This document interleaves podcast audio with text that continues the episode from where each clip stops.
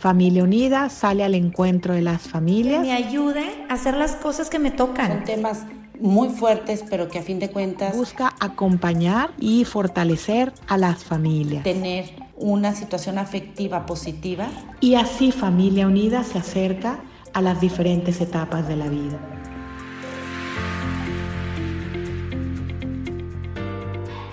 Hola, ¿qué tal? Bienvenidos al podcast de Acompañándote en tu vida de familia unida. Me presento, yo soy Oscar Ramírez, soy reconocido por ser embajador de la creatividad como un catalizador del cambio en las empresas. Soy cofundador de Astrolab, que es una consultoría especializada en facilitar la adopción o el cambio a través del aprendizaje, la persuasión y las historias. En Astrolab soy el director comercial y como tal he realizado proyectos con Banorte, con Cemex, Heineken, Coca-Cola FEMSA, Novartis, entre muchos otros. Además he impartido conferencias para John Deere, Cuprum, Caintra, Cemex, Ashoka y más. En 2020 inicié una miniserie en vivo que titulé Hechos para Crear, en donde me propuse despertar en todos los profesionales su deseo innato de experimentar y aprender. Yo soy licenciado en comunicación y tengo una maestría en dirección de empresas en el IPARE. Hoy te quiero platicar de cómo te puedes convertir en un líder inspirador con el poder de las historias. Y quiero empezar haciéndote una pregunta. ¿Cuántas oportunidades has dejado ir porque nadie te entendió? Este tipo de situaciones las vemos en los negocios todo el tiempo.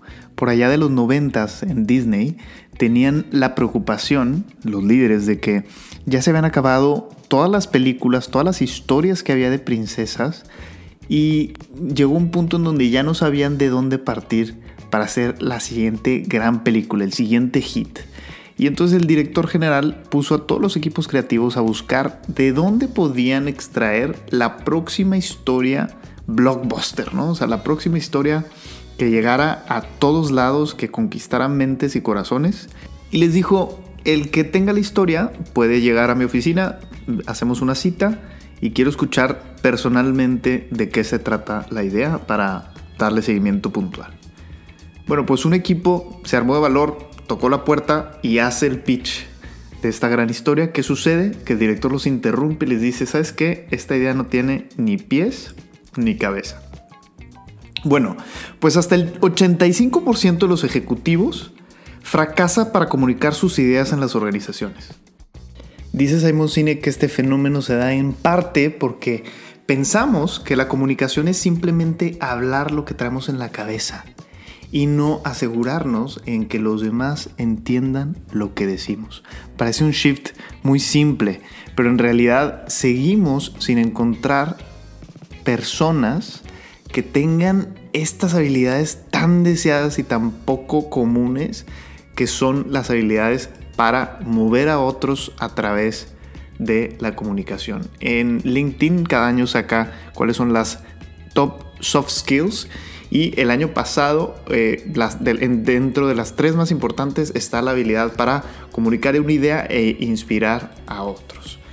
Eh, regresando al caso de Disney, una vez que este equipo presenta, pues se pudo haber quedado callado, pudo haber ya renunciado a la idea.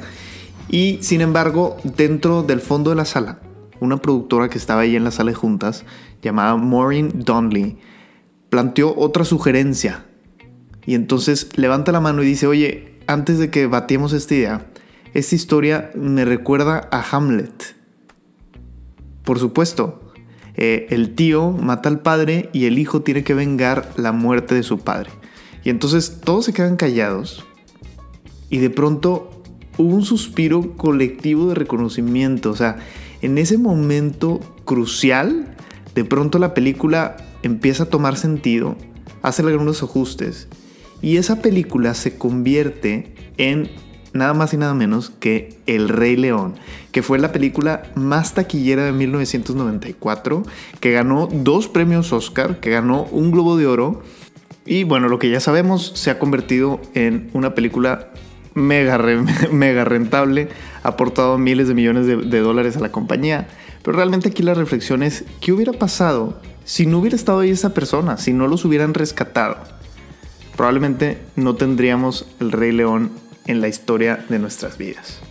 Entonces, se pueden perder muchísimo si no aprendes a comunicarte bien. ¿Cuántas oportunidades has dejado ir porque nadie te entendió? Y quiero que te lo preguntes, o sea, cuéntame alguna ocasión en el trabajo en donde hayas experimentado esta llamada maldición del conocimiento, este, este sesgo de que por, por tú ser el experto, la experta en un tema, luego asumes o supones que tu receptor también sabe las mismas cosas o tiene las mismas cosas en la cabeza que tú. Bueno, pues una forma de disminuir esta realidad y una forma de hacer que los demás nos entiendan es mejorar nuestra competencia como comunicadores. Es decir, ponernos a practicar. Hace tiempo eh, entré a, jugar pádel y pues obviamente era la primera vez que jugaba pádel en mi vida. Me, había me habían dicho que la barrera de entrada era baja, es decir, que cualquier persona que más o menos le pudiera pegar un objeto en movimiento podía hacerlo. Y por supuesto que una vez que juegas, una vez que empiezas, dices, eh, no está, no es algo difícil, no es algo difícil de conseguir.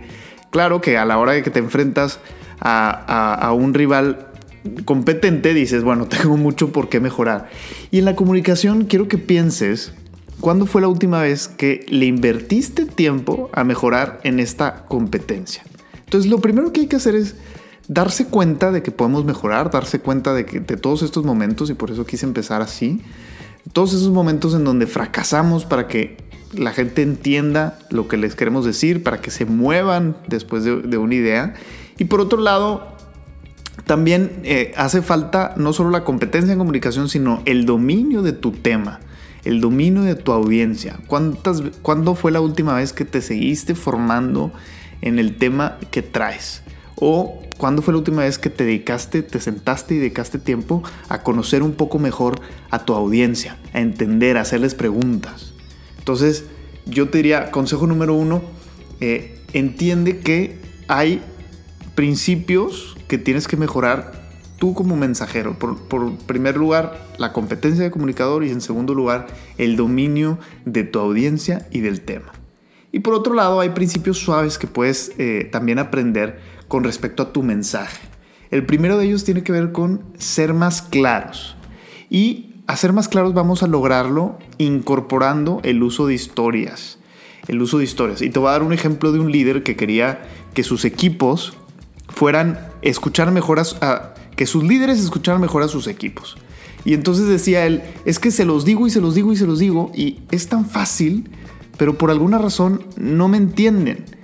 Y entonces le dijimos, a ver, ¿y has contado algún, algún ejemplo de qué significa para ti que te escuchen? Y entonces encontró un ejemplo de una ocasión en donde una persona llega a su oficina con un tema, ¿no?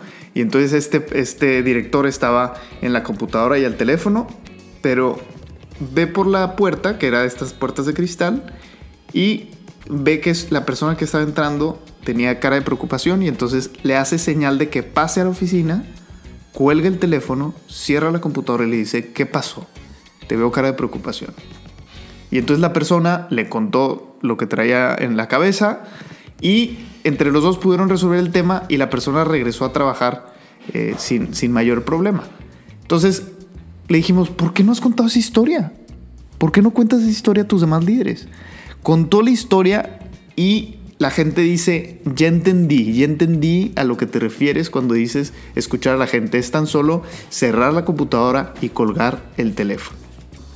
Por otro lado, eh, hay un tema que tiene que ver con memorabilidad. Tú tienes que asegurarte de que en cualquier mensaje tengas elementos que te ayuden a ser memorable. Y las historias eh, te proporcionan muchísimas oportunidades para hacerlo. Por ejemplo, una historia, como la que les acabo de contar del director, tiene estos elementos como la computadora y el teléfono que te van a ayudar a que se le quede en la cabeza a tu equipo.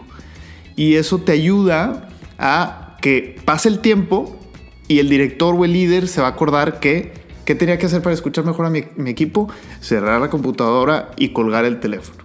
Entonces, más te vale que en tus historias puedas incorporar estos elementos memorables. Y por último, inspiradora. ¿Qué significa ser inspirador? Significa que des la clave para moverse a la acción. Que te enfoques en momentos y acciones muy particulares y muy ordinarias que se puedan replicar. Piénsalo bien. Intenta que tus mensajes ordinarios tengan estos tres elementos. Que cada vez que hables, en cada oportunidad que tengas para comunicar una idea, seas claro o clara, seas memorable y que muevas a la acción. Piensa en estos tres elementos y incorpóralos en tu día a día. Dice Steve Jobs, y con esto cierro, la persona más poderosa del mundo es el storyteller. El storyteller define la visión, los valores y la agenda de una generación entera.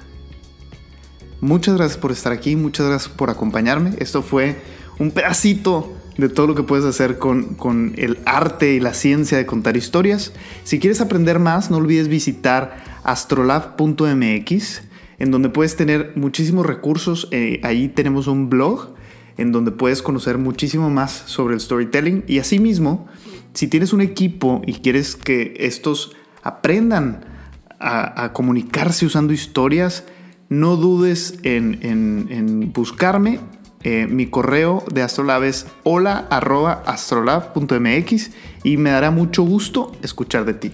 Asimismo, tenemos un podcast en Spotify que se llama Hechos para Crear. Eh, lo puedes buscar y ahí vas a tener muchísimos más recursos relacionados con cómo llevar creatividad a todas las organizaciones. Un placer estar con ustedes y nos vemos pronto.